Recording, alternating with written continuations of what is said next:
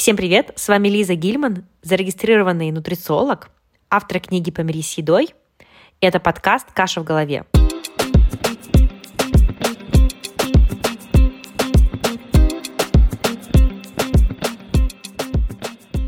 Номер один подкаст о питании, нутрициологии и пищевом поведении. Прежде чем я вам представлю сегодняшнего гостя, хочу сделать небольшое объявление. У нас на носу Новый год, и я сейчас э, веду набор новых клиентов на сопровождение. Если вы хотите начать год не с новой диеты, строгой диеты, ограничивающей диеты, а с более целостного подхода к своему питанию. Если вы готовы работать над своим питанием и вам нужна поддержка профессиональная в изменении пищевых привычек, то пишите мне, я буду рада помочь. Сегодня у меня в гостях специалист в области питания пищевого поведения и силового тренинга Даниил Дьяченко. С Данилом в этом эпизоде мы говорили про подсчет калорий как инструмент, когда кому он может быть полезен. А мы говорили про целлюлит, наш любимый. И Данил рассказывал свой опыт, свое мнение по поводу того, что насколько целлюлит — это нормальная часть женского тела и так далее. Также мы говорили на такую важную тему, как фитнес-индустрия влияет на образ тела и расстройство пищевого поведения у мужчин, потому что он работает в фитнес-индустрии, и мне очень интересно было услышать его точку зрения и вот его experience, его опыт, что он знает изнутри индустрии, да, про образ тела у мужчин и то, как фитнес-индустрия влияет на отношения со своим телом и с едой у мужчин. Также мы говорили про BCAA, протеин и также как вегетарианство и вегетарианское питание может влиять на набор мышечной массы. В общем, мне этот разговор очень понравился, поэтому встречайте Даниил Дьяченко. Даниил, привет. Приветствую, Елизавета. Спасибо, что ты пришел на подкаст. Давай мы начнем с легкого разогрева. Я со всеми гостями э, начинаю с такого разогрева. Я буду задать тебе легкие жизненные вопросы, и ты на них быстро отвечаешь. Готов? Конечно, всегда готов. Первый вопрос. Ты предпочитаешь сладкий или соленый завтрак? Я, если честно, в большей степени склоняюсь к соленому формату. А, однако это все зависит, так скажем, от времени, потому что в течение своей жизни у меня часто меняются вкусовые предпочтения. Однако всегда в завтраке будут фигурировать яйца. Любые варианты, омлеты, классические форматы. Сейчас я на снижение процента жира я использую вообще в большей степени даже не цельные яйца, а белки. Это очень удобно в каком-то смысле, да. И они будут фигурировать со мной, я думаю, долгие годы. Но соленые, да, однозначно соленые. Ну да, согласна. У меня тоже завтрак... Ну, сейчас переехала, мне меняют немножко пищевые мои как бы привычки из-за того, что местность другая. Ну, в общем, и... Ну, вообще, да, у меня тоже вот э, яйца всегда должны присутствовать в первый прием пищи. Согласна. Очень насыщаемый э, продукт. Однозначно. Следующее. Какой у тебя был любимый предмет в школе? О, я, кстати, думал э, по этому поводу, вот какой самый, наверное, любимый, потому что я склонялся к двум в принципе, и они, вот я только потом, размышляя над этим вопросом, понял, что они дико сильно с собой связаны. Это биология и физика. Все, что касается тела. И то, что сейчас в большей степени я и использую. И вот недавно я прошел одно обучение, Physical Education, очень-очень-очень замудренное обучение по тренингу, силовому тренингу. И там как раз-таки я понял, что физика очень сильно нам важна. Ну и не пожалел об этом. Очень полезные предметы, да. Дальше. Пицца или паста? Вот тут все гораздо более сложно. Нет никакой конкретики. Как, как уже говорили не раз, да, участники твоего подкаста, я также абсолютно воспринимаю больше все это из разряда хлеба, и поэтому спокойно могу и пиццу, и пасту все вместе. Однако тут я, я сейчас немножко буду включать такого чуть зануду, так как мы говорим о пищевом поведении, о еде. Может быть, нашим э, слушателям тоже это будет в каком-то смысле интересно. У меня нет вообще каких-то любимых э, источников пищи. У меня нету каких-то зависимостей от источников пищи и к чему я, собственно, когда работаю с людьми, которые обращаются ко мне по пищевому поведению, участвуют у меня в проекте, о котором я дальше там в двух словах расскажу, а, я советую людям и объясняю, да, что любая пища, которая у нас есть, она должна приносить удовольствие. То есть, вот, допустим, такая модель. Представь, да, что ты уехала в какую-то, ну, довольно-таки бедную страну, представим, да, и у тебя не будет окружать ничего из твоего любимого списка, и точно там не будет ни пасты, ни пиццы. Один человек будет ностальгировать, да, а другой такой, ну и местная кухня тоже неплохо, жареный банан в кожуре, тот еще, тот еще десерт. Тогда у нас нету определенной а, не то, что даже не хотелось бы использовать слово зависимость, а нужды от конкретного продукта, блюда, то тебе гораздо проще, конкретно проще в социуме. Очень просто, когда ты меняешь как раз-таки а, жизнь свою. Ранее был ты в южном регионе, переехал в северный регион, где вообще ну, колоссально да, отличается количество источников. Из одной страны переехал в другую страну. Все поменялось, а тебе все равно хорошо, потому что ты любишь всю еду. Да, занудство теперь откладываем в сторону, конечно, я люблю и пиццу, и то. А, при этом любая пища, она должна принести удовольствие. Пицца, наверное, будет чуть побеждать. Ну, мне понравился твой развернутый ответ, и хотелось бы вот здесь еще тоже подметить и добавить, что действительно вот эта адаптация к новой пищевой среде — это очень полезный навык, то есть умение адаптироваться — это очень классно, потому что, ну, сейчас вообще э, мир каждый день как, как будто бы что-то новое нам подкидывает, какие-то изменения, и часто не очень хорошие, но и к тому, что вот этот навык, пищевые знания и адаптация к новой пищевой среде — это очень важный момент вот в наших пищевых привычках да. Вот я как человек, который тоже только что приехала в Португалию, то я тоже здесь, знаешь, вот я замечаю, как у меня меняются пищевые привычки. Это интересно за собой следить и именно следить, анализировать, не осуждать, типа, о, я вот тут это стал есть больше, это меньше, а вот следить за собой, потому что это, это очень интересно, это как такой личный эксперимент получается, да. Абсолютно, абсолютно верно. И я сейчас тоже небольшое чуть-чуть добавлю. А, у меня, получается, недавно девушка ездила не моя девушка, то есть одна из участниц, а, она посещала Корею, а, по, она врач, там у нее конференция была, и она, когда посмотрела на культуру питания со стороны, она говорит, ах, вот они, что такие стройные. То есть, да, то есть помимо пищевого поведения, на которое мы сами можем влиять, есть еще социальный фактор, да, который формирует э, в большей степени и оказывает влияние, да, то есть даже эм, западный стиль питания, да, к примеру, а-ля фастфуд, ничего против него не имею, но в конкретном формате, когда у человека э, идет вся жизнь на бегу с бургером и картошкой фри, повторяюсь, я ничего против этого не имею, все это ем, на всякий случай я работаю с пищевым поведением, чтобы слушатель не подумал, да, все, он там против фастфуда, конечно, нет. Мы не демонизируем, да, да. Да, мы никоим образом не демонизируем ни за что. Просто когда у тебя практически весь рацион состоит из одних лишь э, продуктов а-ля фастфуд, то ты просто, скорее всего, не будешь получать огромное количество а, микронутриентов, клетчатки и так далее, как бы не будем, да, уходить пока что в такие дебри. Вот, и как раз-таки вот эта система, да, которую ты видишь со стороны, культура, это очень важно, и ты меняешь свое зрение, да, взгляд на питание, помимо своего собственного взгляда, еще видишь чужой взгляд. И вот эта культура все вместе помогает тебе понимать, как все-таки устроено пищевое поведение в целом в мире, можно так сказать, глобальном, если. Согласна, согласна. Мировоззрение расширяется э, вот именно в пищевое мировоззрение. Назовем это так, да?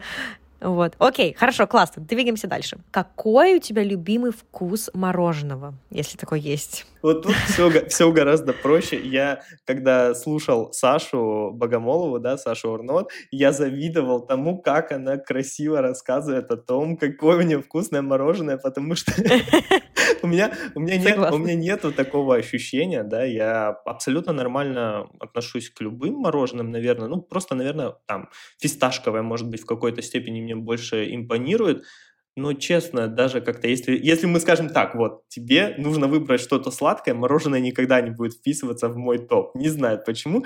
Может быть, э, тут есть большое количество факторов, это уже тоже такие своего рода дебри, нейробиологические факторы с насыщением, да, условно. Почему мы часто видим вот эти э, картинки, когда девушка заедает стресс, и перед ней там э, ведро мороженого, Да? Почему? Потому что увлекательно повторять этот паттерн ложка, ложка, ложка, ложка. Меня лично мороженое ну, плохо насыщает, и каждый, вот как раз-таки это уже обращено больше к слушателям, да, каждый человек, вот он может легко определить, э, что ему больше подходит в плане насыщения, просто банально съедая разные источники продуктов в одинаковой плюс-минус калорийности. И он может очень хорошую штуку отметить, что, к примеру, съедая полплитки шоколада, он хорошо насыщается. А съедая килограмм пряников, он не насыщается никак. Что это за штука? Это индивидуальный индекс насыщения. Да, в науке как бы нету конкретной терминологии этого, потому что там учитываются и твои личные предпочтения, и структура, да, то есть органолептические свойства продукта, и все это оказывает конечное влияние. Это как у меня один из а, моих подопечных, он может спокойно есть 800 грамм творога за раз. И для него творог, ну, по идее, казеин, белок насыщает хорошо, его никак не насыщает. Поэтому, когда наука нам рассказывает, что вот то-то нас насыщает хорошо, то-то плохо, очень-очень можно поспорить. И поэтому, снова, да, такой большой, занудный такой может быть ответ на простой вопрос. Каждый, я считаю, и я всегда даю эту рекомендацию, каждый человек, вот если у него есть ряд своих собственных вкусняшек, назовем их в кавычках, он просто должен понимать, с какими вкусняшками ему проще существовать. Вот мне, к примеру, я могу съесть там две, там три конфетки своих там излюбленных, название ни о чем не скажет большинство из людей, а, или я могу, вот как я и привел пример, килограмм пряников. Я съем весь килограмм и я не, ну, я не испытаю сильного насыщения. Хотя разница в калориях ну, я думаю, ты понимаешь, да, будет колоссальное. Конечно. Очень интересное наблюдение. Я думаю, что вот слушателям можно тоже про это подумать. Есть какие-то вкусняшки, которые больше насыщают, какие-то меньше, именно по количеству. Оно не, даже не по количеству, оно условно очень сложно объяснить эту меру исчисления. То есть человек съест вот если мы назовем условными единицами мало-много, одного он съедает мало, а насыщается много, а другого пропорционально в обратную сторону. Съедает много, а насыщается мало. Тут есть подоплеки, да, которые мы обсудили, ну, очень сложная история. Так, хорошо, двигаемся дальше. Я люблю, мне нравится, как наш легкий разогрев, который должен быть быстрым, он у нас э, затягивается, но это все окей, это все интересно, поэтому э, все нормально. Следующий вопрос. Какой у тебя любимый кухонный прибор? Это точно должна быть вилка. А, хотя, хотя пару лет, э, нет, десяток лет назад я ответил бы, что нож, потому что я еще и был в детстве, не спрашивай как, но в детстве я еще успел побыть суши-поваром. Да ладно? Суши-поваром? То есть ты хорошо делаешь суши? Нет, сейчас я делаю отвратительно суши. Не, ну это скилл же, наверное, это как на велосипеде ездить, знаешь, ну, наверное, он остается как-то, знания вот эти. Да, скилл остается, но когда я, помню, пару лет назад э, попробовал сделать роллы, я э, ошибся, что сделал эту попытку. Вот, ну, в целом, э, нож, нож это хороший, хороший, хороший кухонный прибор уж точно, однако вилка на данный момент мне как-то ближе. Ну, практично, что сказать. Хорошо. Эм, твой любимый осенний напиток? Я дикий кофеман. Я обожаю кофе, и для меня другого напитка, кроме кофе, ничего нету. То есть я очень люблю его в принципе, вот знаешь, в самом классическом формате, то есть даже без сахарозаменителей, без э, пенок, а, с корицей только. Кофе, корица и могу так вообще. Я когда заказываю а, в кафе, в ресторане, заказываю два двойных эспрессо в один стакан, меня никогда не понимают. Ну, то есть они такие, чего? Ну, то есть это, ну, это double эспрессо получается или нет? Два двойных эспрессо. Quadruple эспрессо получается. Это получается э, четыре классических эспрессо в одном. Я очень люблю кофе, но говорю сразу, я, я так делаю не всегда, да, то есть потому что если рамки рекомендованные кофеина соблюдать, плюс-минус, это ты будешь отлетать далеко за них. Кофе я с ним очень-очень хорошо дружу. Хорошо, и последний здесь вопрос. Вот представь, у тебя предсмертный ужин, последняя трапеза, да? Что там будет? Закуска, главное блюдо и десерт, и какой-то дринк последний в жизни, да? Вот это называется death row dinner. Вот, веришь, нет, это будет, может быть, звучать как-то максимально, сейчас в особенности то, что слушатели, да, там, слышали, зануда полный. Но мне действительно э, абсолютно наверное, без разницы. Наверное, я хотел бы, если вот прям вообще быть максимально честным, чтобы кружечка кофе там точно стояла. Это раз. А, и может быть какой-то, не знаю, знаешь, вот, вот, я сейчас подумал, наверное, что-то из э, хороших, добрых детских блюд, которые перед смертью тебе уж точно дадут кусочек какого-то счастья, максимум. Это как эм, из разряда хлеб с маслом, печенька с маслом, э, вот такого, такого формата. То есть, наверное, то, что даст тебе ощущение, то, что жизнь еще впереди, вот ты ее сейчас только ощутил. Наверное, так.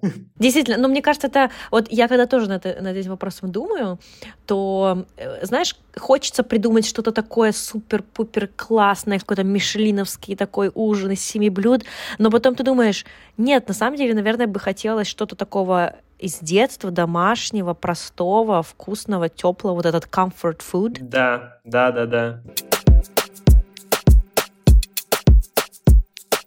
Итак, Данил, расскажи, пожалуйста, про себя. Чем ты занимаешься?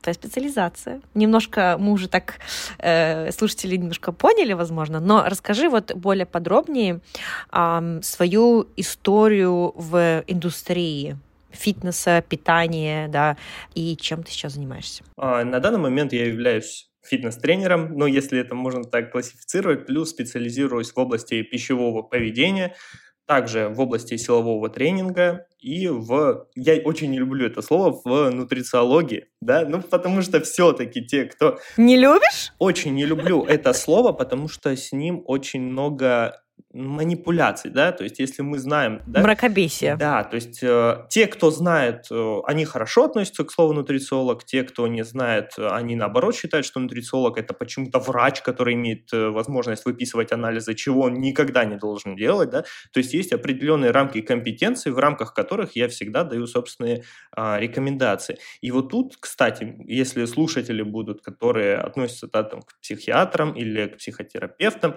я также работаю с людьми с РПП. Однако я работаю, к примеру, в абсолютно позволительных рамках э, своих возможностей. Если ко мне, к примеру, теоретически обратился бы человек, который сказал, я анорексик, я бы ему сказал, извини, дорогой мой друг, я бы рад тебе помочь, или я готов тебе помогать, но я готов э, оказывать влияние в рамках пищи, да, там, силового тренинга, а, извини, с головой будет работать непосредственно человек, который должен за это отвечать. И когда ко мне обращаются люди по расстройству пищевого поведения, я всех, так скажем, стараюсь э, засунуть в свой проект, который посвящен как раз-таки формированию здорового отношения к пище. И мой проект, получается, вот уже пятый поток скоро будет стартовать. Это масштабная история он идет три месяца. Но если честно, будь моя воля, он бы должен идти полгода. Просто пока что не все готовы да, запрыгнуть на полгода э, на такую авантюру. И почему три месяца? Потому что ну, ты сама, да, как специалист, уж точно хорошо понимаешь, что перестройки, которые мы видим по-настоящему, да, когда меняются пищевые привычки, когда меняются отношения в голове, это не дело марафона а-ля 21 день а, все вот эти истории 20 дней, 30 дней, там, ну, ко ним у меня очень предвзятое отношение, потому что чаще всего человек из этого, ну, если подчеркнет что-то, то, мне кажется, очень урывками. Я вот, к примеру, получается, проект основан у меня в каком формате? У меня есть лекционная часть, да, то есть э, и есть мое взаимодействие с людьми. То есть человек посмотрел, это Абсолютно, то есть э, та информация, которая нужна. Каждая лекция, она дополняет другую. То есть там есть все основы диетологии, нутрициологии, как их удобнее, да, будем классифицировать. А, то есть человек понимает, что такое калории, что такое белки, из чего складывается метаболизм. Потом дальше идут блоки, посвященные жирам, углеводам. То есть чтобы у человека каждый пазл, вот с которым он сталкивается, да, будь то мифы какие-то, которые его окружают, будь то демонизация, да, к примеру, тех же Е-добавок, да, или какие каких-то других штук, которые может повлиять на психологическое состояние человека, который может стать, к примеру, орторексиком. Для тех, кто не знает, что такое орторексия, да, это не медицинский термин, да, это про, по-настоящему, если мы говорим, это не официальный а, статус заболевания, Однако большинство специалистов в области пищевого поведения или тех же психологов, психотерапевтов, да, они знают, да, кто работает в питании, что есть такое понятие орторексия. Орторексик – это человек, который чересчур придает большое значение здоровью.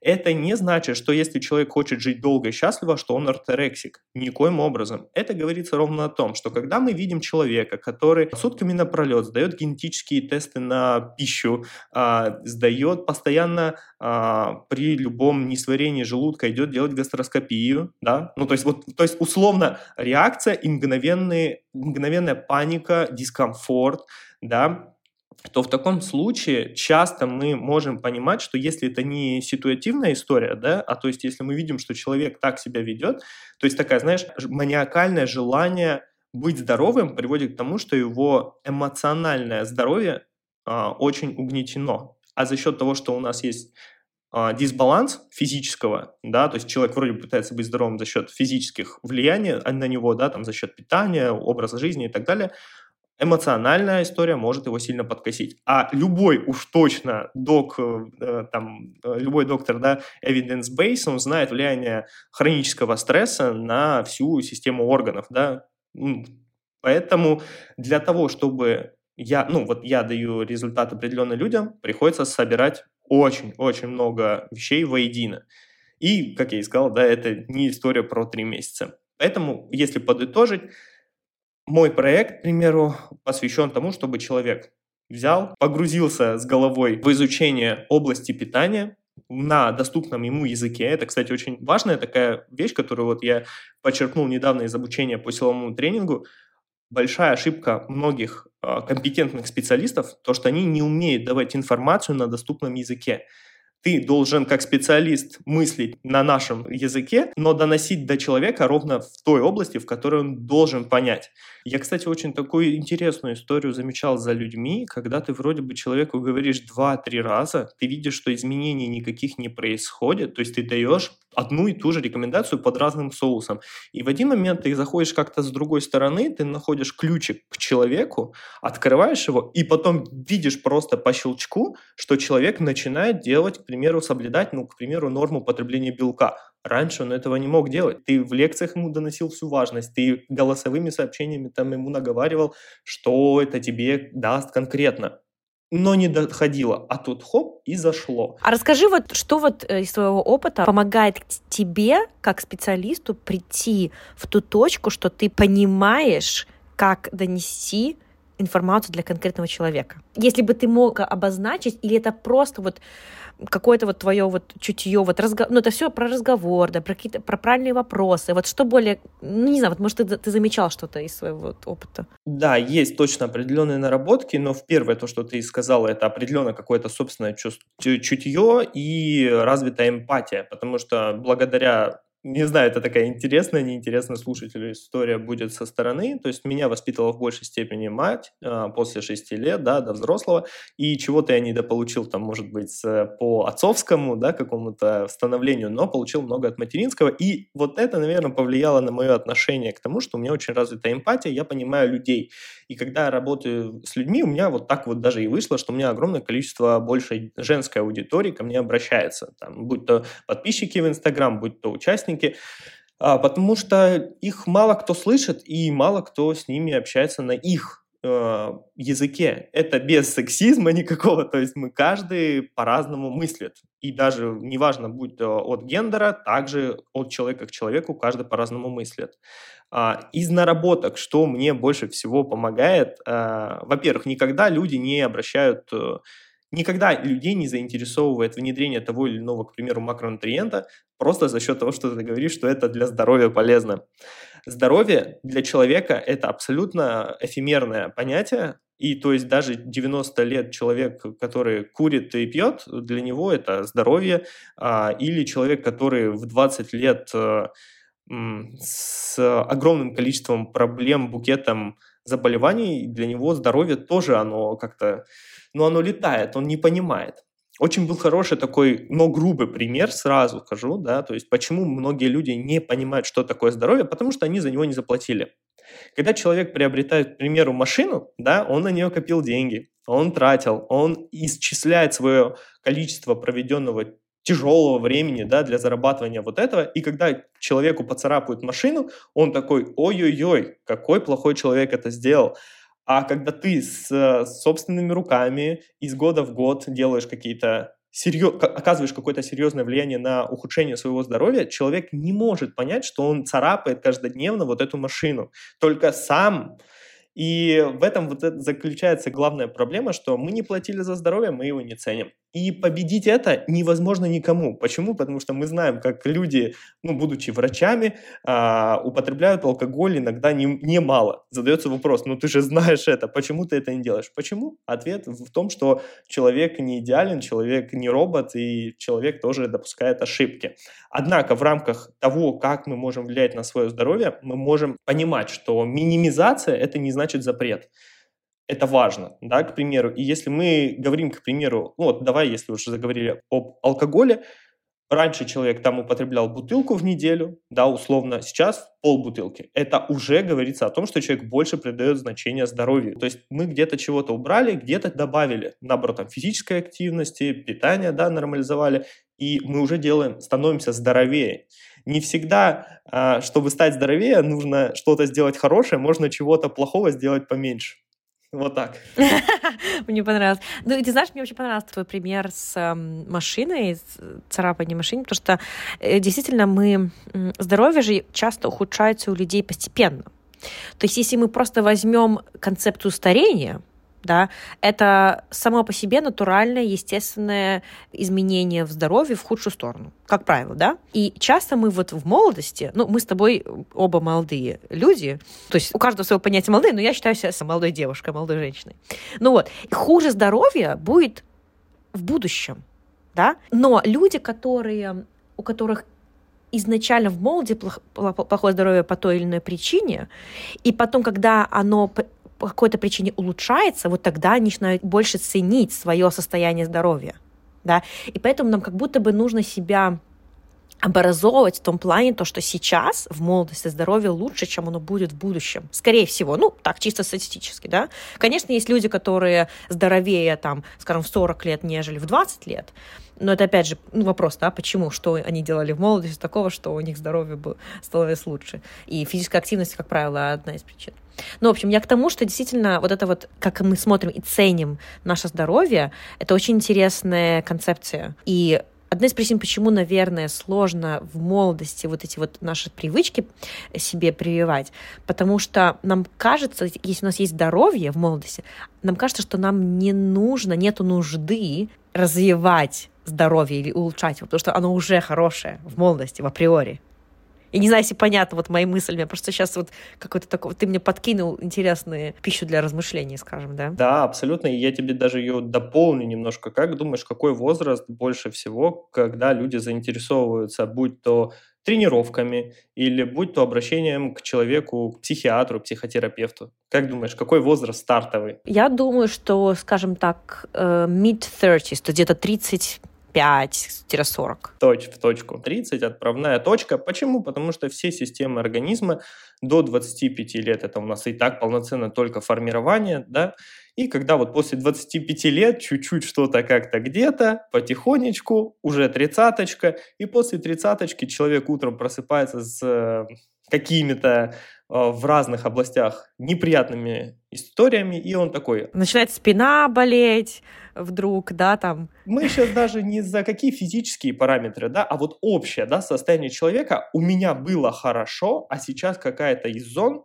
нехорошо, где-то пробоина, да, брешь. Я хочу это исправить. Почему это, кстати, очень критично может отразиться? Потому что э, затягиваются паттерны, и человеку тяжело что-то изменить а, в своей жизни, потому что он уже привык так жить. Это одна из его а, составляющих. Я, наверное, немножко... Мы так сразу отошли от темы, да, и я даже не успел рассказать о себе. Буквально в двух словах еще дополню.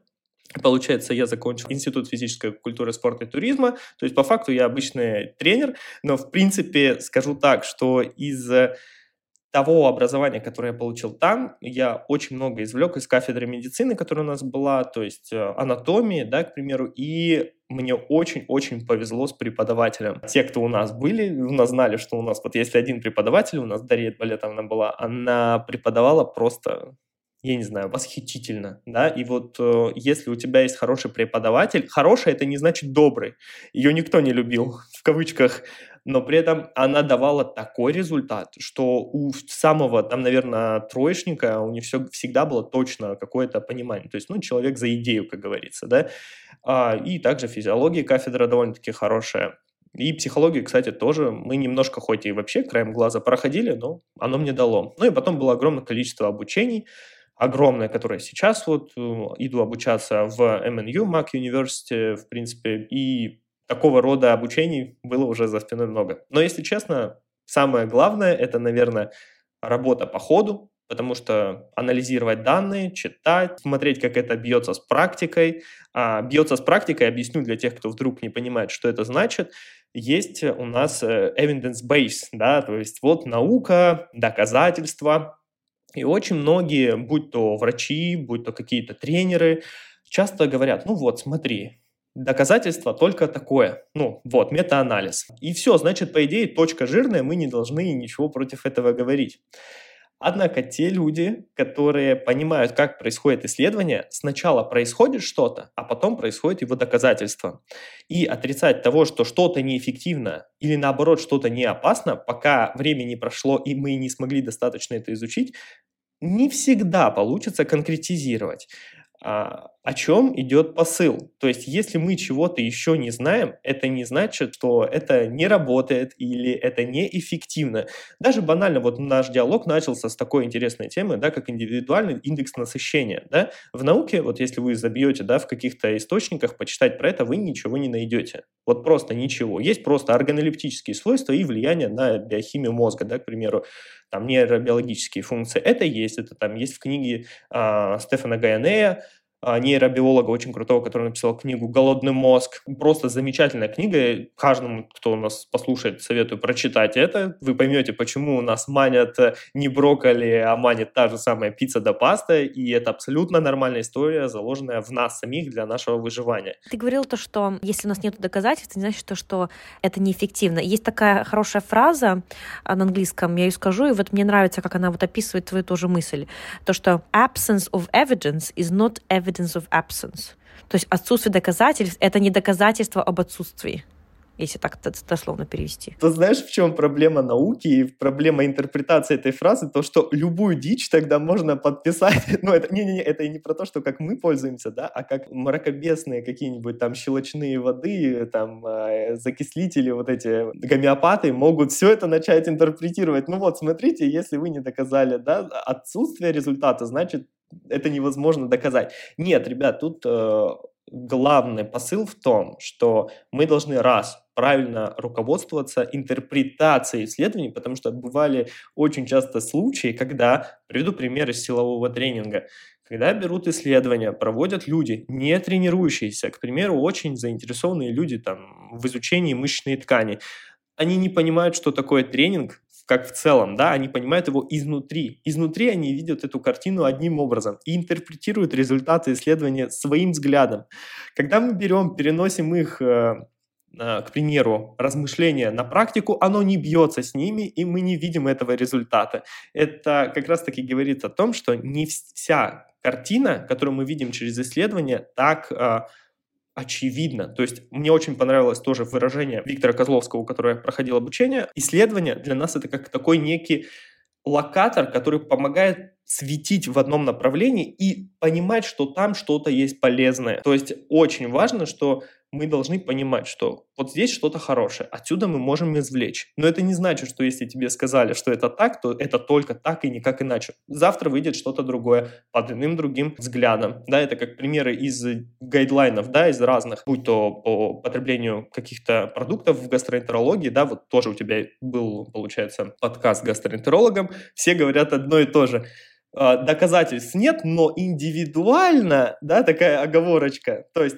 но вот это «но» мы должны как раз-таки учитывать, мы должны аккуратно относиться к этому и не говорить, что ну вот, э, не доказано, значит не работает. Или наоборот, что вот это только так или иначе.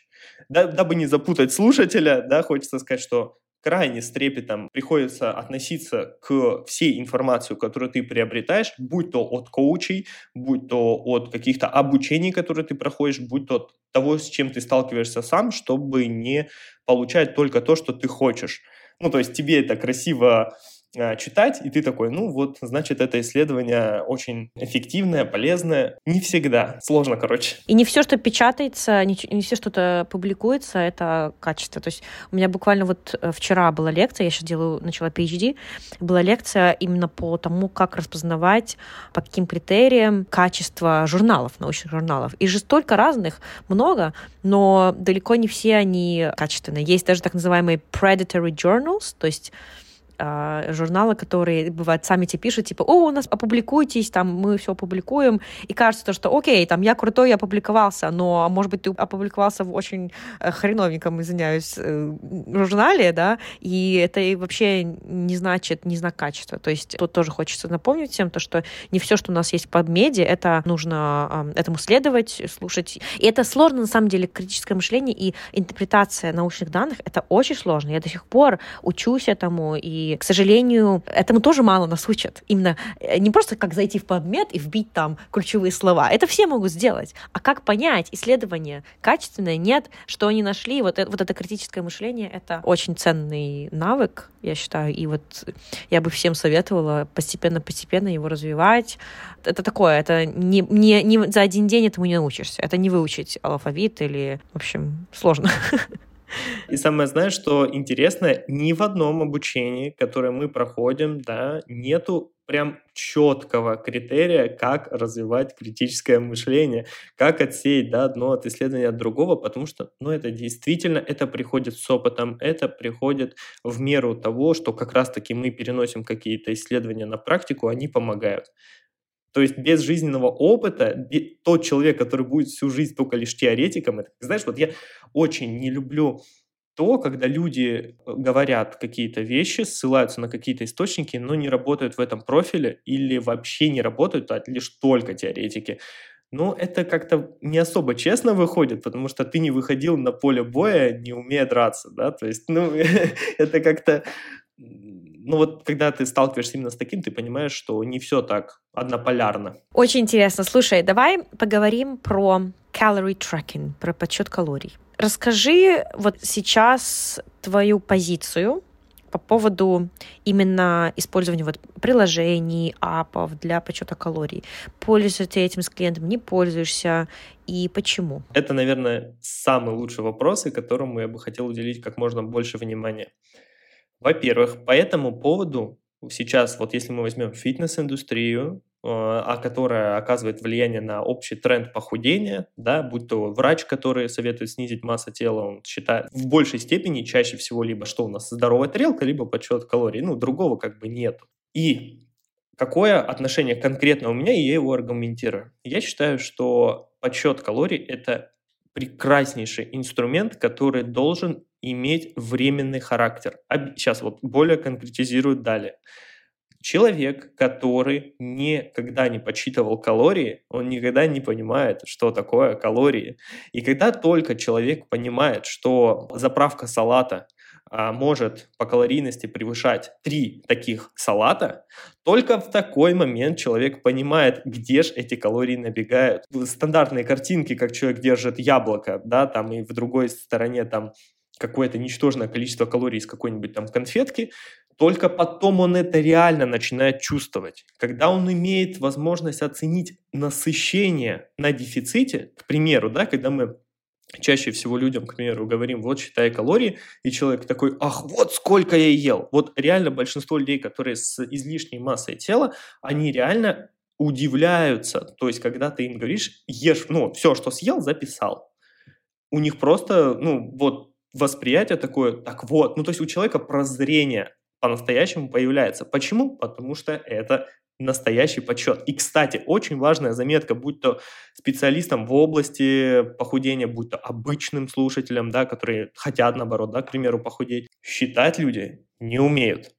И то, что приложение есть, это не значит, что, используя его, человек сразу автоматически начнет э, конкретно запечатлять точную картину всего потребленного. Было куча примеров, когда я и в собственной практике с этим сталкивался, и когда с другими да, общался, или там известные ролики, когда там девушка считала, что она ест на 1700 калорий, а она ела 3000 калорий, Ну, то есть ошибалась. Сейчас некоторые, кто послушают, скажут такие, да что ты несешь, да, как можно ошибиться в подсчете? Ребят, я работаю и с тренерами, и с людьми, которые готовятся, да, к, к соревнованиям, и я знаю, как люди ошибаются и на 300, и на 500, и на 1000 калорий в ежедневной практике. Причем это неумышленно, это не то, что люди там вот, о, будут врать и их скрывают. Нет, просто это бывает по весу что-то не так, да, вот этот вот небольшой просчет, и он набегает за день. Это, это имеется в виду. Не то, что все там умышленно хотят врать и скрывают, да, а просто даже если мы очень честно делаем подсчет, то все равно погрешность есть. И, как правило, эта погрешность, скажем так, в кавычках, не в нашу пользу. Вот. Конечно, конечно. Всегда, вообще всегда только не в нашу пользу. Вот так проще скажу, потому что даже если мы не углубляемся в изучение того, а как пишут калорийность на продукте, да, там, а точно ли у нас только усваивается усваивается, мы это сейчас вообще отметаем в сторону, потому что там очень много чего можно обсуждать. Главное то, что человек, вот это важно, неумышленно. Про умышленное а, то, когда человек э, заведомо обманывает самого себя и, как следствие, наставника, это в первую очередь проблема доверия, которую я как раз-таки раскрываю. И я всем тем, кто ко мне обращается, говорю, главное доверие, а все остальное сложится. И если доверия нет, ничего, ни, вот прям сразу, ничего не получится. Если ты человеку это доносишь сразу, и в дальнейшем он понимает, что в первую очередь, если он подставляет доверие, он сам себе хуже делает, то тогда есть на что влиять, есть над чем работать, и тогда добиться результата проще, гораздо проще. Так вот, если мы вернемся да, к отношению моему к калориям, я считаю, что подсчитывать калории в, на время абсолютно хорошая идея.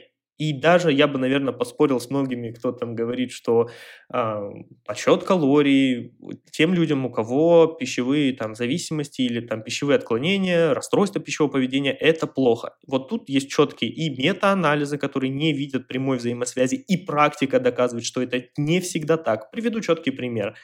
Допустим, человек с компульсивным перееданием, да, к примеру, если ты ему говоришь заранее, сначала вносишь еду, а потом ешь, даже когда у него, допустим, будет приступ компульсивного переедания, он сначала будет вносить, это будет замедлять процесс потребления пищи, будет больше насыщения на функциональном уровне, и просто за счет того, что он тыкает в этот телефон, он больше насыщается.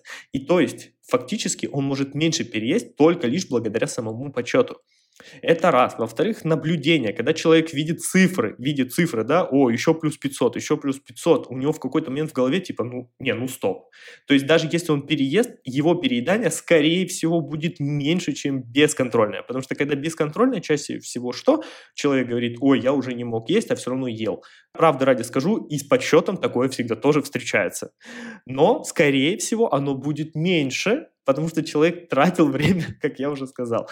И если мы берем краткосрочный период какой-то... А можешь пояснить, да, вот какой, ты сказал, недолго считать, вот более конкретно, вот слушатели, возможно, думают, окей, что такое краткосрочный подсчет калорий? Сколько это? Неделя, два дня, три месяца? По моему мнению, все, что меньше двух месяцев, наверное, это бестолково. Повторюсь, вот тут хочу сделать оговорки, что и по моему мнению, и по моей практике с взаимодействиями с людьми. Чаще всего первый месяц э, редко кто идеально соблюдает все сразу.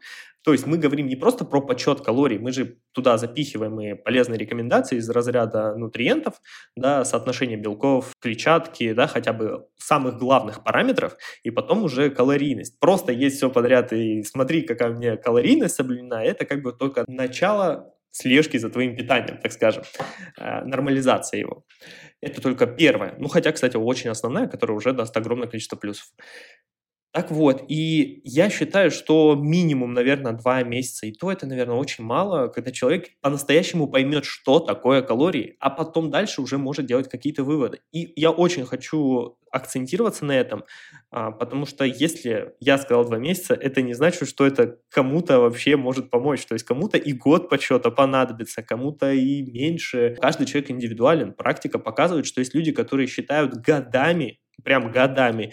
И выходя там из подсчета, они просто автоматически наедают очень умело. Почему? Потому что они знают, как выглядят калории, они знают, как их все насыщает. Может, они как калькулятором все это видят, но не зарождают себе пищевые привычки положительные, да, здоровое отношение к пище не формируют. И то есть они ушли в свободное плавание, и все, волны их накрыли. Поэтому я бы хотел сказать так, время не столь индикатор, важно то, как человек понимает, как использовать этот механизм, и, скорее всего, два месяца это, ну, наверное, прям самый минимум. И почему я говорю, что краткосрок, я не говорю, что нельзя считать всю жизнь калории. Если у человека такой лайфстайл, что ему комфортно так считать, человек именно испытывает от этого больше плюсов, чем минусов, на здоровье пусть считает. Тоже нету доказательств того, что человек будет считать, э, что это будет каким-то минусом. Почему? Потому что каждый человек, ну, к примеру, допустим, ты планируешь свой день. Ты же планируешь время, ты же считаешь свое время. Кто тебе может сказать, что вот, Лиза, у тебя будут проблемы с психологическим здоровьем, если ты будешь каждодневно считать свой день? Ну, то есть планировать свой день. Согласись, это будет нечестно. Есть просто те люди, которые знают то, что если они будут считать очень долго, скорее всего, они сбросят это дело, или они знают, что они считают, и они начинают испытывать какой-то повышенный уровень тревожности, что очень часто люди отмечают, или просто банально человеку это не нравится. Чтобы сказать, что мне это не нравится, этого достаточно. Но когда это не лень, когда это не лень, а когда это приносит дискомфорт, это важно под лень можно запихнуть все, что мне не нравится. есть белок мне не нравится, клетчатку мне не нравится есть. Это другое. Да, и еще вот э, хочется добавить то, что это зависит от прошлого человека, то есть о его предыдущей истории пищевого поведения да. И я вот у себя в книге тоже писала, что подсчет калорий это как инструмент, кому-то может быть окей, кому-то может быть не окей. То есть, условно, возьмем там двух, э, две девушки, они одинаково будут считать калории, для одной это станет триггером или там путем в КРПП или орторексии, а к другой это нормальный такой инструмент, да, то есть тут очень важно, мне кажется, еще как психологически на тебя это влияет, то есть это тебя триггерит, это тебя начинает волновать, ты начинаешь как-то бояться еды, то есть вот это вот все, вот ты это тоже описал. Это все входит вот в эту вот идею индивидуальности. Я тоже э, сначала была полностью за, потом была полностью против, но я считаю, что все это it's so dependent, то есть это все индивидуально, да. Все мы разные, на каком-то уровне, на каком-то уровне мы все одинаковые, а на каком-то уровне мы все разные. Да, кстати, я еще немножко добавлю, потому что вдруг слушатель там, может быть, не знает, да, кто вообще вещает перед ним, да, там, а, на всякий случай, я сейчас уже более двух лет, к примеру, не считаю калорий, вообще калории считал буквально за всю свою жизнь, около четырех месяцев и не больше. Это было необходимо в рамках проекта, в котором я уча- участвовал, прекраснейший проект, э, который посвящен там диетологии, в частности, там многим-многим полезным штукам, э, и как раз-таки получается, далее я понял, что мне это не нужно, потому что я и так все как бы хорошо без этого контролирую, и наоборот развивал вот это отношение у людей к отсутствию подсчета, если в нем нет необходимости. И самое прикольное, что я, к примеру, сушился, снижал да, жировой компонент до буквально 5% жира без подсчета, когда многие люди там с подсчетом не могут добиться э, там низкого процента жира, они все время, ой, метаболическая адаптация и так далее, и так далее. То есть Почему-то все думают, что подсчет калорий – это универсальное решение. Это очень важный, это вот, допустим, ты хочешь строить дом, да, это такая важная штука, которая может построить дом. Но это не значит, что без этой штуки ты не построишь дом. То есть главное пользоваться правильно инструментарием, и если ты знаешь то, что ты без него лучше делаешь, а я без него делаю лучше, то для чего он мне нужен? Не нужен. И то же самое я доношу людям. Вот у меня, к примеру, мой э, подопечный, мой друг, он, получается, вот год работая со мной, бросил э, подсчет. И когда он бросил подсчет, он говорит, вау. То есть, понимаешь, смотри, человек считал около, врать не буду, наверное, около двух-трех лет а, калории, да, был в прекрасной форме, за все это время он там держал низкий процент жира, и вот только за год после того, как мы с ним долго работали, он там тоже ну, в проекте все это время был, он сказал, вау, ну, это, это я просто укорачиваю восьмиминутное аудио. Да, ты понимаешь? Человек, когда испытывает э, то, что, оказывается, добавляет ему легкости в жизнь, у нас жизнь как бы непроста, ты это отмечаешь. И вот если человек это испытывает, то значит, он в этом нуждался. Если у человека такой нужды нету, то он бросит подсчет и как бы, ну и что бросил, что не бросил. Вот, поэтому, да, все это индивидуально. Смотри, я все-таки хотела еще бы поговорить с тобой про влияние фитнес-индустрии на образ тела и РПП. Ты как человек, который работаешь в фитнес-индустрии, работал раньше, есть опыт, что ты видел и видишь? Какой эффект фитнес имеет на образ тела людей? И еще мне тут интересно именно по поводу мужчин. У нас не такая осведомленность по поводу РПП у мужчин, как у женщин. Вот расскажи про это про свой опыт? Сразу скажу, что фитнес-индустрия оказывает колоссальное влияние на восприятие образа тела, а восприятие образа тела как на пищевое поведение. Это все взаимосвязанные штуки, которые влияют одно на другое. Это клубок по всем данным, по всем исследованиям, да, то есть мы, вот тут и действительно все это хорошо складывается вместе с тем, что мы видим, то, что фитнес-индустрия, она по-разному влияет, вот именно хотелось бы правильно сказать, по-разному влияет на людей, на формирование образа тела. Мы видим часто, что фитнес-сообщество часто способствует шеймингу, да, то есть очень-очень радикальному, что если ты видишь жир, ты плохой там и так далее. И это самое негативное, наверное, что несет само по себе фитнес-индустрия, да, то есть э, они не понимают, что это проблема больше психологического характера, да, они считают, что жир – это проблема, то, что ты слабохарактерный, что не является, кстати, ни, ничего подобного, потому что каждый человек, ну хорошо, знаешь, можно зайти из обратного. Если ты фитнес-тренер, у тебя низкий процент жира, то почему ты не такой крутой там бизнесолог или не разговариваешь на трех-четырех языках? Ты хорош только в том, что ты снизил процент жира, а в остальных областях Почему? Ты ленивый или что? Это провокационно. И почему? То есть ты ленивый просто в чем-то другом. То есть также и этот человек, у которого лишний вес, он не ленив, вот это хотелось бы вообще убрать, да, полностью. Он не хорош в этой области, в области понимания питания, в области понимания физической активности. Так мы, как специалисты, должны транслировать достаточно понятную точку зрения. Точка зрения простая. Морбидное ожирение, ожирение в целом негативно оказывает влияние на здоровье. Даже если мы принимаем э, композицию тела как что-то отстраненное, мы просто должны понимать, что если есть лишний вес, он, скорее всего, укорачивает твою жизнь. Если ты с этим смиряешься, да живи в каком теле, которым ты, ну, в котором угодно. Только потом, когда что-то, не дай бог, произойдет, ты должен, как бы, знаешь, и если ты подписался, да, в этом контракте, да, то ты должен, как бы, понимать, с чем ты будешь расплачиваться. Собственным здоровьем, ощущением. И, кстати, маль, ма, такая важная перемена, которую многие забывают, это не только твое здоровье, а эмоциональное здоровье твоих близких. Вот у нас по статистике большое количество людей умирает от сердечно-сосудистых заболеваний, да, к примеру, а это в первую очередь все завязано с рационом питания, как следствие с ожирением, следствие как все-все-все. И то есть человек, который, грубо говоря, умер и оказал влияние на своих близких, он может э, собственно, ручно повлиять на них негативно. Но это тоже, это такой, знаешь, согласись, очень спорный, потому что жизнь, как бы, это твоя, и ты вправе решать, сколько тебе жить, и жить ради кого-то тоже очень нечестно, это тоже... Нечестно. Никогда бы не хотела жить ради кого-то. Да, я это... Не-не, не в этом как раз-таки посыл, я как раз-таки о том, что это многогранная вещь. Если максимально подытожить, да, то есть фитнес-индустрия плоха лишь тем, то, что они не знают, как добиться до конечного потребителя и привлечь его. Почему-то чаще всего пытаются все привлечь лишь красивой попой девочки, мальчики красивым прессом. И никто не знает, каким образом достается этот пресс и каким образом достается эта попа. Берем типичного тренера, который проводит, ну, если мы говорим про офлайн тренера, да, который вечно сидит в зале, у которого куча клиентов, у которого нет времени на поесть, у которого куча активности. Как ну, ему не так тяжело это все соблюдать, потому что он в этом каждый божий день.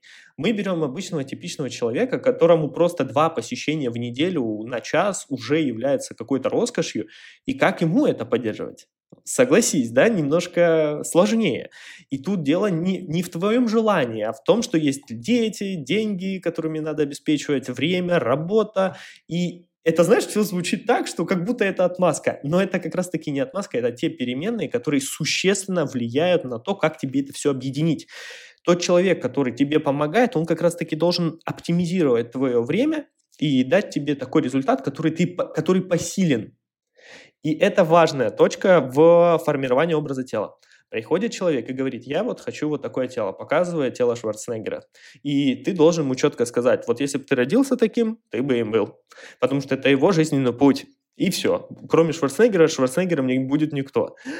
Ты будешь только лучшей версией себя, если ты будешь заниматься. Каким ты будешь через год, каким ты будешь через два года, без понятия. Но если ты будешь улучшать себя, если ты не будешь ориентироваться ни на кого другого, ты будешь довольствоваться результатом, который ты совершаешь над собой, ты будешь в, наедине с один с собой. Гармония. И вот этой гармонии не хватает огромному количеству людей, потому что все показывают почему-то, я хочу быть похожим на этого, я хочу быть похожим на этого. Ты не будешь похож, у тебя антропометрические данные другие, у тебя все другое. Да банально, у тебя распределение адипоцитов э, сложных, да, которые уходят в последнюю очередь, распределены на теле по-разному. И если у одной девочки при там весе, допустим, 60 килограмм у нее есть пресс каким-то образом, да, при метр 64, к примеру, у другой девочки никогда, может быть, там этого пресса не будет. Это обидно, можно горевать, можно что угодно делать, но это так. Тот же целлюлит, да, к примеру, девочки, дорогие, вот слушай, слушающие молю вас, э, поймите, что целлюлит – это такая штука, которая абсолютно является нормальной.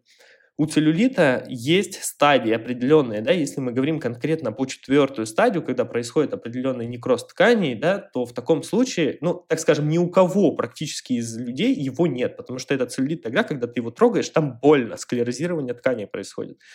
Его нету, грубо говоря, это вообще исключение. То есть все остальное это изменяется за счет физической активности, увеличения мышечной ткани и снижением процента там, отечности и жирового компонента. Молю вас, он есть у всех. Даже выступающие атлетки даже выступающие атлетки, которые выходят э, на сцену, буквально там проходит пару дней, у них он есть, хотя у них нездоровый процент жира, вообще нездоровый, и он все равно есть.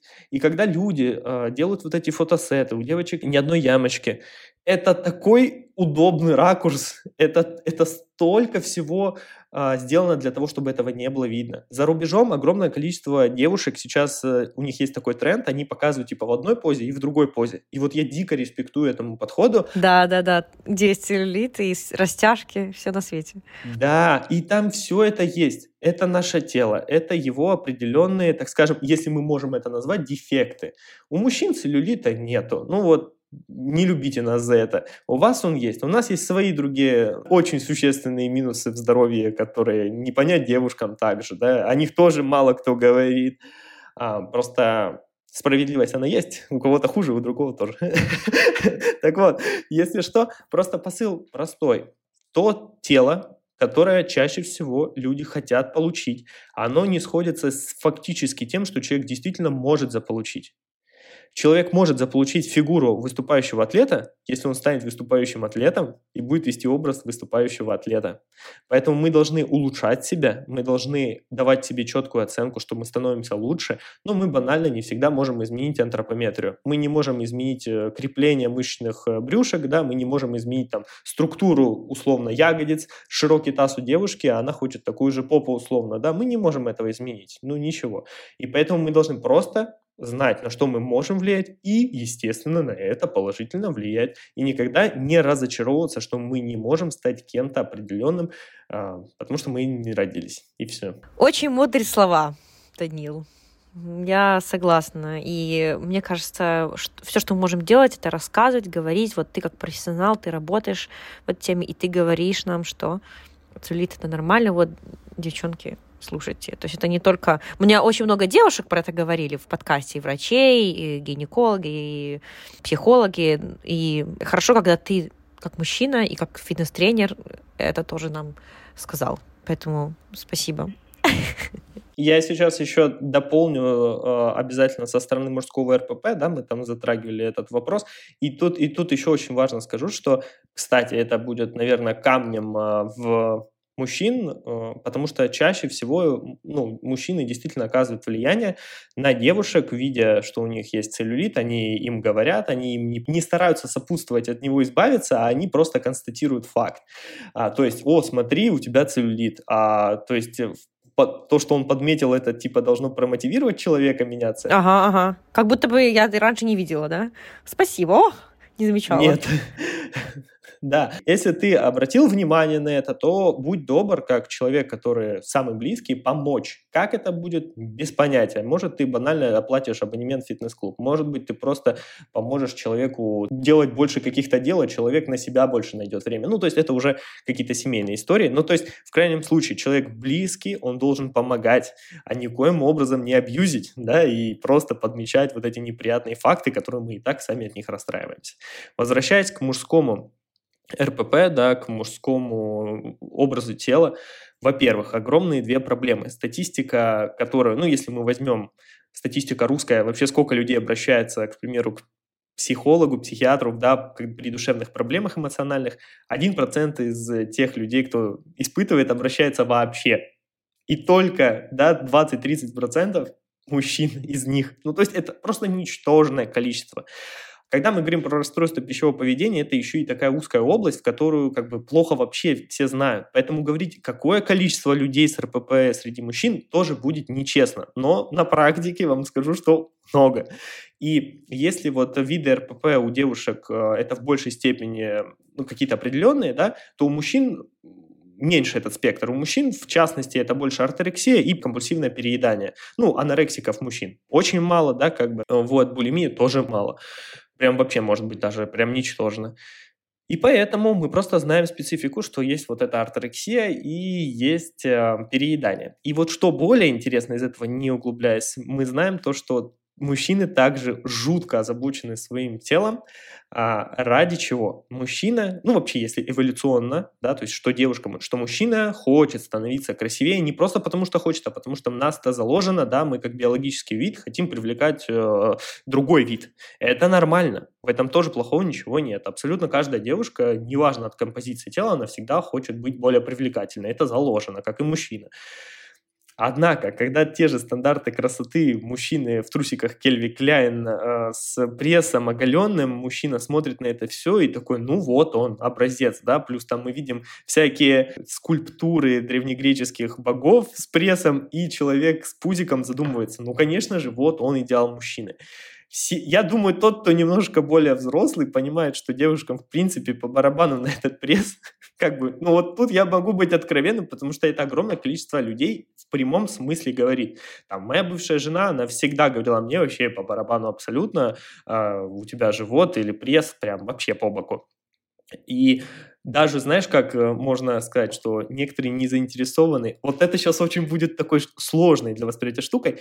Многие не хотят, э, чтобы мужчина был слишком из девушек э, красивым, если это можно назвать, хотя я не люблю это слово, но вот слишком таким, да, каким-то эталонным. Привлекательным. Да, потому что придется соответствовать. Да, ну, наверное, это работает в обе стороны. А, а у мужчин есть такое вот интересно? Да, да, да, да, да. Я, я уверен, что это работает так же. То есть, если человек видит кого-то каким-то с каким-то идеальным телом, тоже пытается подстроиться. И потом мы видим вот эти соцсети, идеальные пары, красота, радость. И все хотят вот этой жизни, да, но не знают, какой ценой она достается. А вот о цене пару слов слов. Мальчики также загоняют себя в жуткие стрессовые ситуации, связанные с орторексией, или просто банально из-за жутких дефицитов у них страдает будь то половая функция да, на фоне стресса, на фоне ужасного низкого дефицита. Потом эти люди ужасно некоммуникабельные, не стрессоустойчивые в отношениях, могут срываться на близких, э, могут э, ну, быть, так скажем, менее добродушными, да, там, или как-то, как сказать. То есть этот человек ради фигуры становятся менее социально адаптированным. И я не хочу сказать, что это все, потому что есть люди, которые проводят работу над собой. Они могут держать низкий процент жира, они могут это все прекрасно совмещать. Генетические факторы распределения депоцитов. Один человек при 10% жира в организме будет с прессом, а у другого даже намека на него не будет. Вот просто одному повезло, другому нет. Ну что делать? Распределилось иначе. Поэтому у мальчиков РВП также есть. Мальчики очень сильно об этом скрывают. Почему? Потому что они в целом скрывают о депрессивных состояниях, о каких-то душевных переживаниях. И если в культуре девушек э, как-то нормально я что-то эмоционально испытываю, я пойду обращусь к кому-то, да даже банально, мы сейчас даже не про специалистов, я пойду там поплачусь своей подруге или родственникам. У мужчины держать все в себе, это как-то на уровне культуры вот сформировано. В итоге что мы видим? Компенсация. Люди либо больше больше потребляют алкоголя. Статистика показывает, да, что мужчины чаще употребляют и количественно, и разово. И, ну, все, короче, как вариант компенсации выходит к тому, что мужчины не обращаются никуда и видят компенсацию в чем-то другом. И чаще всего нездоровом. Спасибо, да, что ты осветил вот эту тему, потому что, мне кажется, вот в интернете... Но, опять же, у меня, может быть, такой все-таки женский взгляд, и я просто, может быть, не вижу вот эту сторону там Инстаграма, именно РПП у мужчин. Но из своего опыта и даже из личного окружения я знаю, что э, мужчины переживают по поводу боди-имиджа не, не меньше, чем девушки, просто немножко по-другому. Свои есть слабые точки, да. Мне кажется, вот важно, что мы затронули этот вопрос и что ты нам про это рассказал. Спасибо. Пожалуйста, считаю очень важным, да, чтобы не думали, что только девушки такие уязвимые. Хорошо. Ну, Данил, с тобой можно очень долго говорить, и я думаю, что придется нам с тобой еще, может быть, эпизод записать. И сегодня у нас есть последняя рубрика «Правда или миф?». Мы по ней быстро пройдемся. То есть «Правда или миф?». Я зачитываю тебе утверждение, ты говоришь, это так или это не так. Готов? Да, давай, конечно. Итак, чтобы набрать мышечную массу, нужно обязательно завтракать. Точно нет. Для большинства людей завтрак вообще не, ну, он просто им не нравится, и запихивать в себя что-то, чтобы просто потому что надо, точно не надо. Ориентируйтесь на, на свое физическое насыщение и голод физический. Если вы знаете, что вы можете лучше больше съесть на обед, пожалуйста. Единственная лишь рекомендация в рамках тренинга, да, если вы хотите набирать мышечную массу, просто не наедайтесь прям как до отказа и идя на тренировку, потому что тогда вы тоже будете испытывать дискомфорт. Поэтому умеренно покушайте и идите на тренировку, это будет самое разумное. А завтракать не обязательно уж точно. Отлично. БЦА – это бесполезная добавка. БЦА – это точно, можно в большей степени сказать, что максимально бесполезная добавка. Если человек заинтересован в получении БЦА, то или в, в крайнем случае незаменимых аминокислот, да, то уж полный комплекс лучше употреблять. Это Essential Amino Acids, это комплекс То есть если вы придете в магазин там, спортивного питания или заказывать будете где-то, то лучше собирать все незаменимые аминокислоты, чем только три из тех, да, которые должны быть в совокупности, дабы полноценно восстанавливаться. Однако, если вы потребляете норму белка индивидуально под вас, то вообще в этом всем как бы снижается необходимость. За исключением каких-то очень больших, крупных ребят. Там есть свои оговорки. Но для большинства уж точно, тем более слушателей нашего подкаста, уж точно, точно вообще минимально нужно. Сок приятный с сахарозаменителем, приятно, вкусно, калорий нет, много аминокислот. В таком случае можно пить. Отлично. Очень хороший ответ. Быстрый, молодец. Дальше.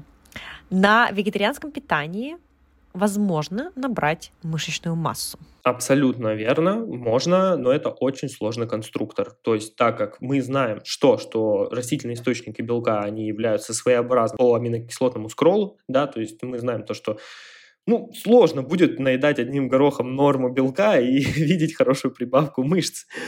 Поэтому наша простая рекомендация, если мы заинтересованы в веганском да, наборе, то как раз-таки сочетать разные источники белка, да, там 50% бобовый, чуть-чуть сои, да, там чуть тофу, разные источники, и чтобы набегала порция. И еще одной важной рекомендацией, это для всех, но в особенности, тем более для веганов, чтобы порция белка была кратно выше.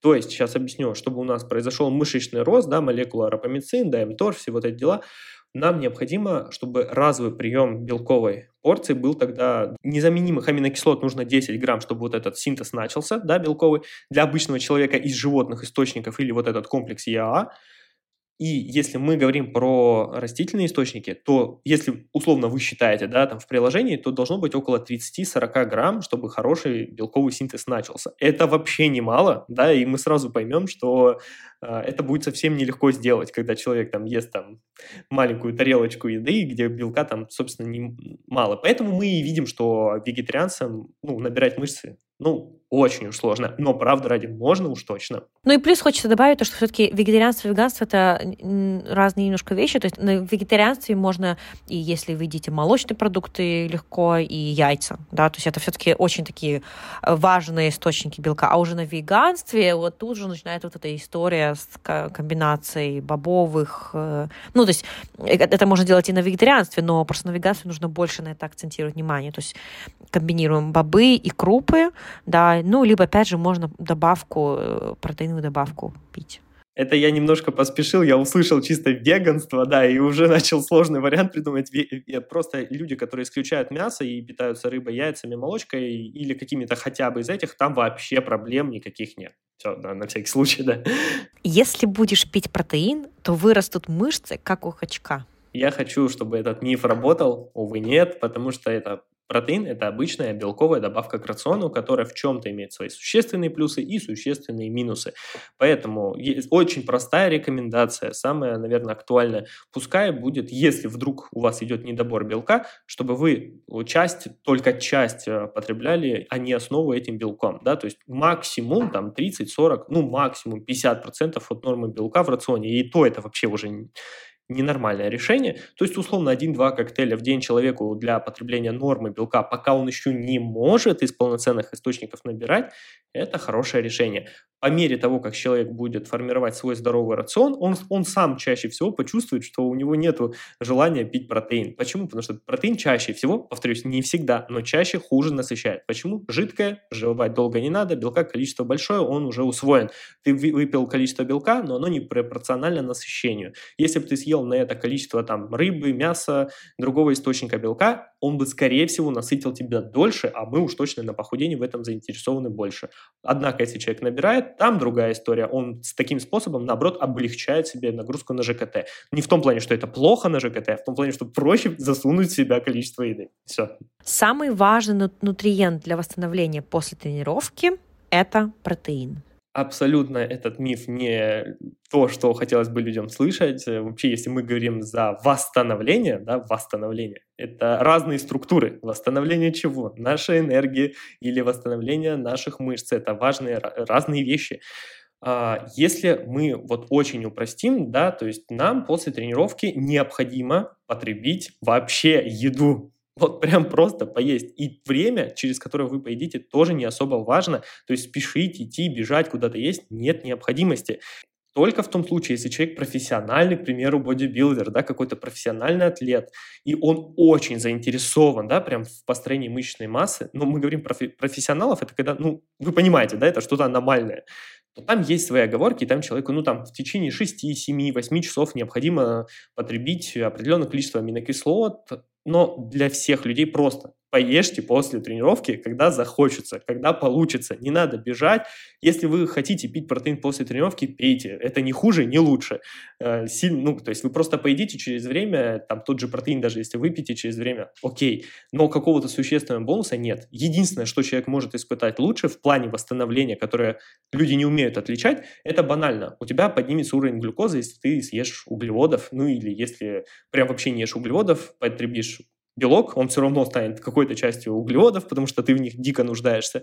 И ты просто энергии как бы общей, такого приободрения почувствуешь больше, если ты прям тяжело потренировался. И дальше, к примеру, у тебя работа, да, допустим, да, ты потренировался, у тебя дальше работа, ты выпил, к примеру, коктейль, и ты такой, вот я теперь могу работать. Или ты там съел еды. Но если ты этого не испытываешь, да и не ешь, не спеши. То есть вот не надо бежать за бананом и протеином, это лишнее. Классно, спасибо. И последнее тренировки в режиме голодания сжигают больше жира. Самый, выходим на самый узкий лед, на самый тонкий лед, потому что если разобрать четко этот вопрос, мы можем его обсуждать ну, долго-долго-долго. Для конечного слушателя, да, который слышит это, надо правильно понять интерпретацию формулировки голодания.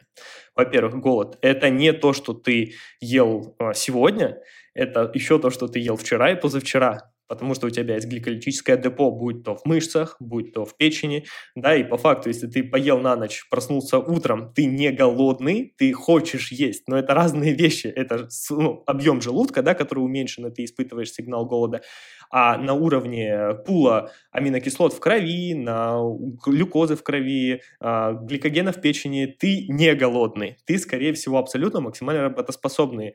Большинство тренирующихся вот тут оговорка, у людей, у кого хорошее соотношение мышечной массы к, э, к жировому компоненту, у которых нет э, метаболических синдромов и всего, да, они могут спокойно тренироваться на голодный желудок, проводить силовую тренировку и не будут испытывать дискомфорта. Однако, когда мы видим, когда, к примеру, приходит человек с довольно выраженной степенью ожирения, да, он начинает тренировку на голодный желудок, чаще всего что мы видим? Что у человека кружится голова, чаще всего какие-то тошнотворные ощущения, очень неприятно, тяжело. Это почему? Потому что у человека не синхронно работает вся история в организме, и в таком случае перепады глюкозы очень резкие. Из-за понижения резкого уровня глюкозы человек вот это, собственно, все и видит. Да? В таком случае человек там посидит чуть-чуть, попьет воды, там съест конфетку на крайняк, и все, он как бы пришел в норму.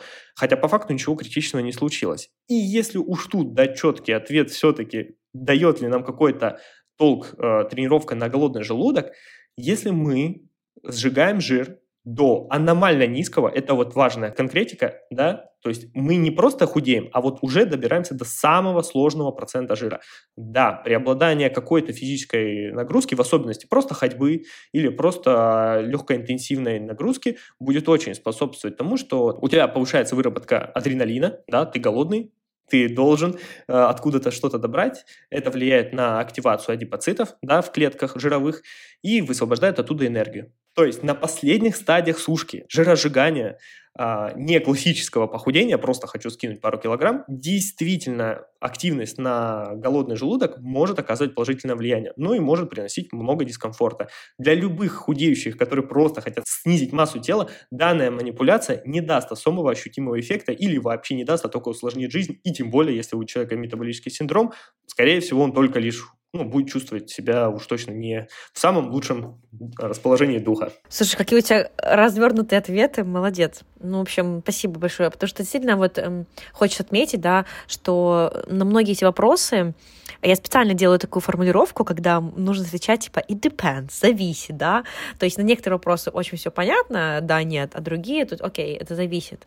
И мне кажется, ты отлично справился с этой задачей, адекватно, правильно пояснить, э, чтобы было все понятно вот, но при этом с нюансами. Я рад, то, что ты позвала на подкаст, очень рад, и я думаю, что слушатели, которые будут простите за тавтологию, слушать, то надеюсь, что действительно получат полезную информацию, какая-то часть мифов у них уйдет из головы, и люди будут э, становиться лучшей версией себя, не изнуряя себя, не убивая свое эмоциональное состояние, и будут, так скажем, гармонично улучшаться и там, и там, и физически, и эмоционально. Абсолютно согласна. Спасибо тебе большое. Пока-пока. Спасибо тебе. Пока. Спасибо, что дослушали этот эпизод до конца.